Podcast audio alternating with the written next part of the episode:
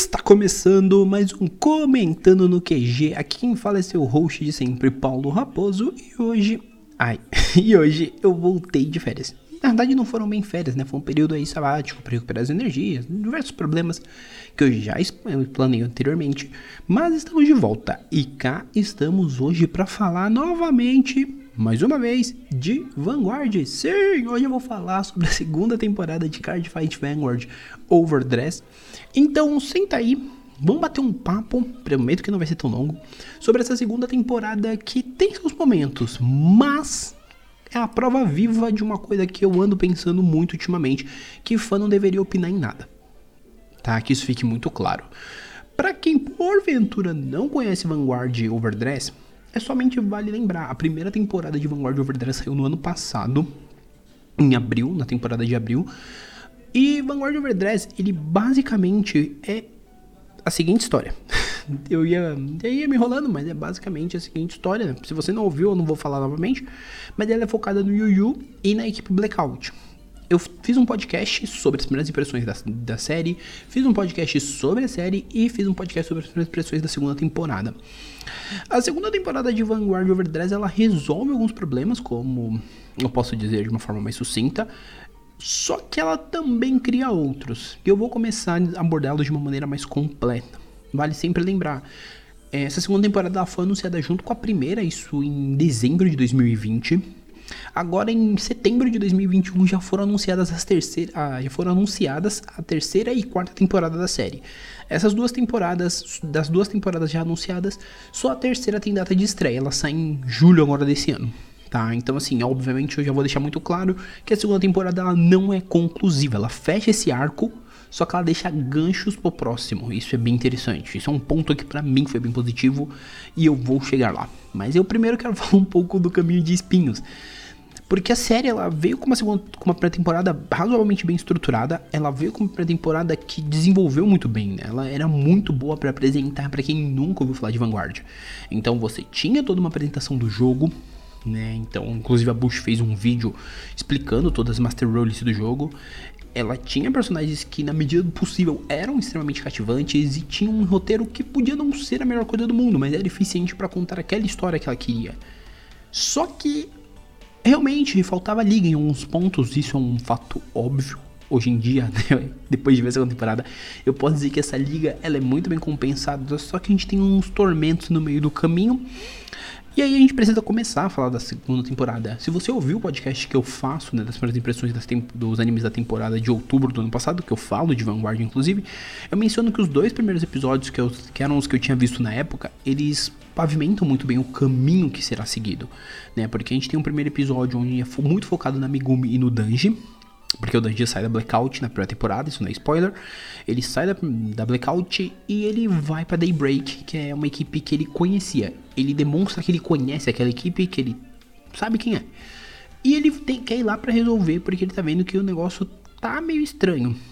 Né? Contextualizando quem não assiste Vanguard, basicamente Cada equipe tem bandeira e a Daybreak um belo dia de resolve mandar duas pessoas para ir queimar a bandeira de outras equipes. Eles disputam um duelo, quem ganha o duelo tem direito de ficar com a bandeira do perdedor e é isso. Então assim, tava estranho. E é decidido que então o Danji, o Danji decide por conta própria que ele irá. E nisso que ele decide por conta própria que irá, é que nós temos todo o desenvolvimento do Danji. Porque enfim a gente descobre o passado dele, enfim a gente descobre todo o envolvimento dele. A gente, inclusive, em dado momento, a gente descobre que o nome dele não é Danji. tá? Então tem todo esse rolê. E enquanto isso, a gente vê a nova Blackout agora liderada pelo Toya. Que tava meio perdido ali, tava meio na deprê tal, na bad, não sabia que caminho seguir tinha faz todos aqueles momentos dramáticos que tem uns dramas meio exagerados, mas dentro do universo Vanguard é aquelas breguices que funcionam. E a gente vê a nova Blackout seguindo também esse caminho de tentar derrotar aí essa galera.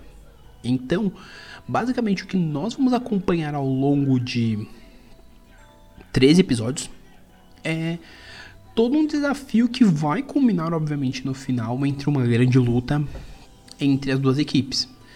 E aí a gente entra em dois pontos, porque toda a primeira metade da história é muito bem construída. A gente tem, né, toda essa questão do Dungeon, a gente conhecendo uma nova personagem que é a Mirei, né, e os membros da Daybreak, como a Haruka, o a Haruka e os outros membros, que eu não vou lembrar, vou chamar Haruka, Haruka, Mirei e os outros, porque eu não vou ficar decorando o nome de ninguém aqui não. Eu decoro o nome de personagens que são minimamente relevantes e interessantes. Então, assim, a gente tem uns momentos e eu decorei o nome das duas em especial porque elas são muito foco disso. E aí eu vou ter que entrar em alguns pequenos, alguns pequenos pontos. Justamente porque a Mirei ela é uma das personagens mais interessantes, analisando de uma forma mais crua. Só que o que os roteiristas decidiram fazer com ela não foi muito legal, tá? Entremos no ponto. A Mirei, ela é uma personagem que ela é cega. E eu acho isso muito interessante, até pela questão de a gente tá falando de um jogo de card game. Então a gente tá falando de uma personagem que é cega, jogando um TCG, e como que isso se adapta?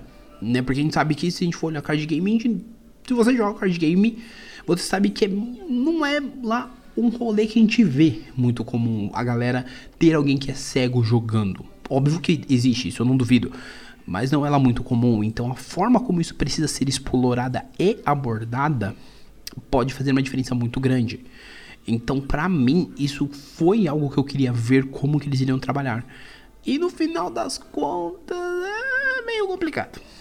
Tá, a gente entra justamente nesses pontos. Porque a gente tem um primeiro momento que ela se encontra com os meninos, ela faz um encontro com o Yoyu, com a Megumi, com Toya e ela tem um primeiro duelo com o Yu É quando a gente desconhece melhor o deck dela e a gente percebe que ela tem um problema muito grande com essa questão dela ser cega e ela ouvir muito bem. Então, por exemplo, ela acha que os outros estão rindo dela a todo momento, ela acha que ela é desprezada como jogadora. E tudo isso acarreta outros fatores. Né? Então, por exemplo, em dado momento ela está extremamente séria duelando com o Yu Yu, e do nada, ela tá duelando se divertindo, na realidade, né? E do nada ela fica séria. Ela começa a achar que o Yu tá debochando dela. Que o Yu menospreza ela porque acha que ela não é forte, ela não é uma rival digna. E isso é muito interessante, porque é uma visão de uma pessoa. É uma percepção de pessoa, da pessoa que ela acha que as pessoas inferiorizam muito ela. Entendeu? E aí a gente começa a ver alguns momentos do passado que ela marca as cartas dela e o pessoal achando que é roubo e tudo mais. E eu falei, putz, isso é genial, isso vai ser muito bem explorado. E spoiler, não é. Pelo contrário, eles usam isso em dado momento, somente quando vai explicado melhor o passado do Danji. Isso muito melhor, isso sendo muito honesto. Isso é utilizado de uma maneira até meio porca e covarde, porque entramos também no passado do Danji, né? Então, pelo Danji ter parentesco com a Mirei, não vou falar qual é para não spoiler muito, a gente descobre que a Haruka fala muito que ele fez uma coisa muito errada, uma coisa abominável, e você fica, mano, o que, que ele fez de tão horrível? Até o momento que você descobre o que foi, e aí você olha e fala, isso não foi necessariamente horrível, isso foi uma coisa sensata. E eu não vou entrar no mérito, você vai ter que assistir pra descobrir o que é. E aí você começa a perceber que a série tem uns buracos, uns calcanhares, tem uns negócios assim meio que você fala, ok, pra quê? Entendeu? Porque assim, eles não precisavam desenvolver isso. Hum, se fosse para desenvolver dessa forma. Porque é uma forma corrida e é uma forma que é até meio covarde, porque eles tentam mostrar que ela não é vítima, só que ela tem uma personagem que torna ela vítima a todo momento. Né? Eles tentam mostrar que ela é uma pessoa que se vira, só que a todo momento eles mostram que tem alguém que tá ali para ficar pagiando, privar ela de fazer tudo, isso e aquilo. E isso é muito complicado, porque isso enclausura a menina, enclausura a personagem e tira muito do brilho que ela poderia ter como uma personagem boa, entendeu? Então é uma personagem que tem um extremo potencial, só que é um potencial que eles desperdiçam para fazer propaganda, para fazer uma autopiedade, vamos colocar assim, é meio pegas, é meio arrastado. Isso se arrasta muito. Até nos momentos assim que não deveria parecer arrastado, aparece, somente quando a gente entra nesse tipo de plot, porque fica, ah, mas é que a Mirei, ela precisa disso, precisa daquilo, você fica, mano, não, entendeu? E é, ela é uma personagem muito incrível. Quando você, quando você vê ela sozinha, sem esses momentos de autopiedade da Haruka pra, com relação a ela, você vê que ela é uma personagem muito boa, ela é uma personagem que dá para trabalhar muito bem. Só que alguém não soube trabalhar necessariamente isso, e mais do que isso, alguém olhou para a série e olhou do metade da segunda temporada em diante e falou assim: mete duelo todo episódio. E tipo assim, são os duelos que se arrastam até um pouco demais. Alguns bem interessantes. Né, eu gosto muito do duelo entre o, o segundo duelo do Danji contra o Toya. Eu gosto do duelo da Haruka, apesar de eu achar a Haruka uma personagem suportável. Eu gosto da forma como eles são conflitos de ideologias, eles são conflitos de, de pensamentos. Eu gosto do duelo final. E o do duelo final eu gosto por um caso muito maior. Porque aí eu vou entrar no último episódio, sem dar spoiler. porque eu tô tentando não falar muito do spoiler, porque é segunda temporada. Mas nesse, nesse duelo final, ele basicamente pegou tudo que eu tava achando negativo e ele conseguiu tornar algo legal. Porque assim, como eu disse, o Yu Yu enfrenta Miren uma vez. E nessa primeira vez ele, eu não vai, né, spoiler, não é nada demais, ele perde. E quando ele perde pra Mirei, ele primeiro que ela insulta o deck dele, ela fala que o deck dele é uma bosta. E ele fica pensativo com relação a isso, porque ele usa um deck, o mesmo deck que era o deck dela antes. E tem um Trickstar.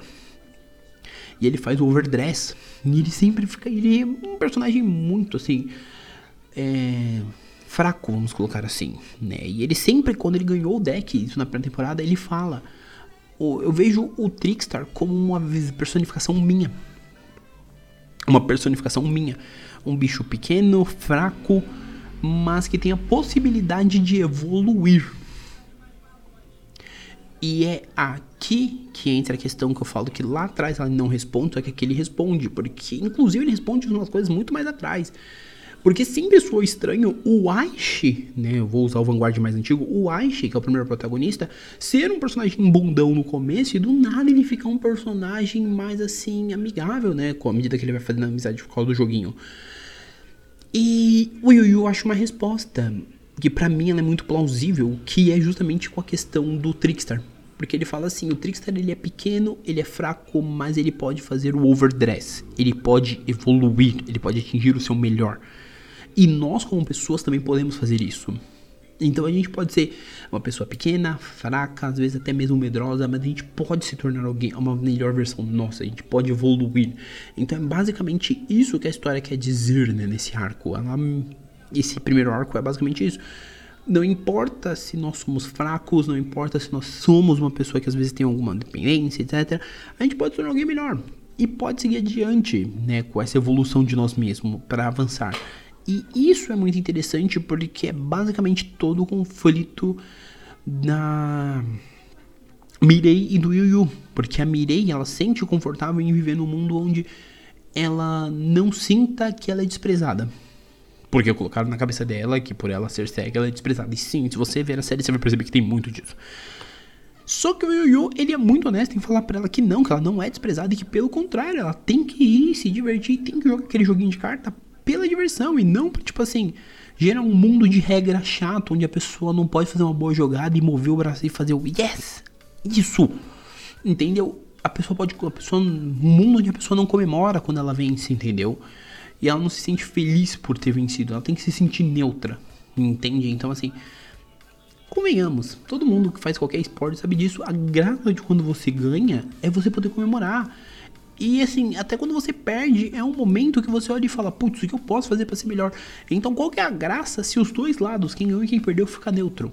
Entendeu? Não tem como ninguém refletir e falar, putz, porque, mano, vai ser sempre o mesmo jogo. Vai ser aquela coisa cotidiana, rotineira etc. Então, basicamente, tudo que Overdress, a segunda temporada, me entrega, em boa parte da série, né, são 13 episódios, Vamos dizer que tem seis que são bons. para mim, assim, padrãozão do que era a primeira, ou seja, mas gosto gostoso. De, depois tem uns momentos novela, mas dentro desses seis tem uns momentos ainda novelão. Aí tem esses duelos que para mim são bem distantes do que veio. E tem o duelo final, que literalmente é uma das coisas que salva toda essa segunda leva de sete episódios. Então, assim, a gente tem uma série que ela mantém o equilíbrio do que tinha na primeira ela tenta arriscar alguns conceitos, só que você percebe claramente que teve essa mudança mais voa, sabe? Porque você consegue perceber que parece que houve uma mudança na linha de do que eles queriam. Houve uma mudança e você sente isso. Então você tem uma segunda temporada que ela não é tão bem estruturada e ela não é tão bem alicerçada quanto a primeira. Ela consegue corrigir muito bem a rota e o gancho que ela deixa para a terceira temporada é muito bom.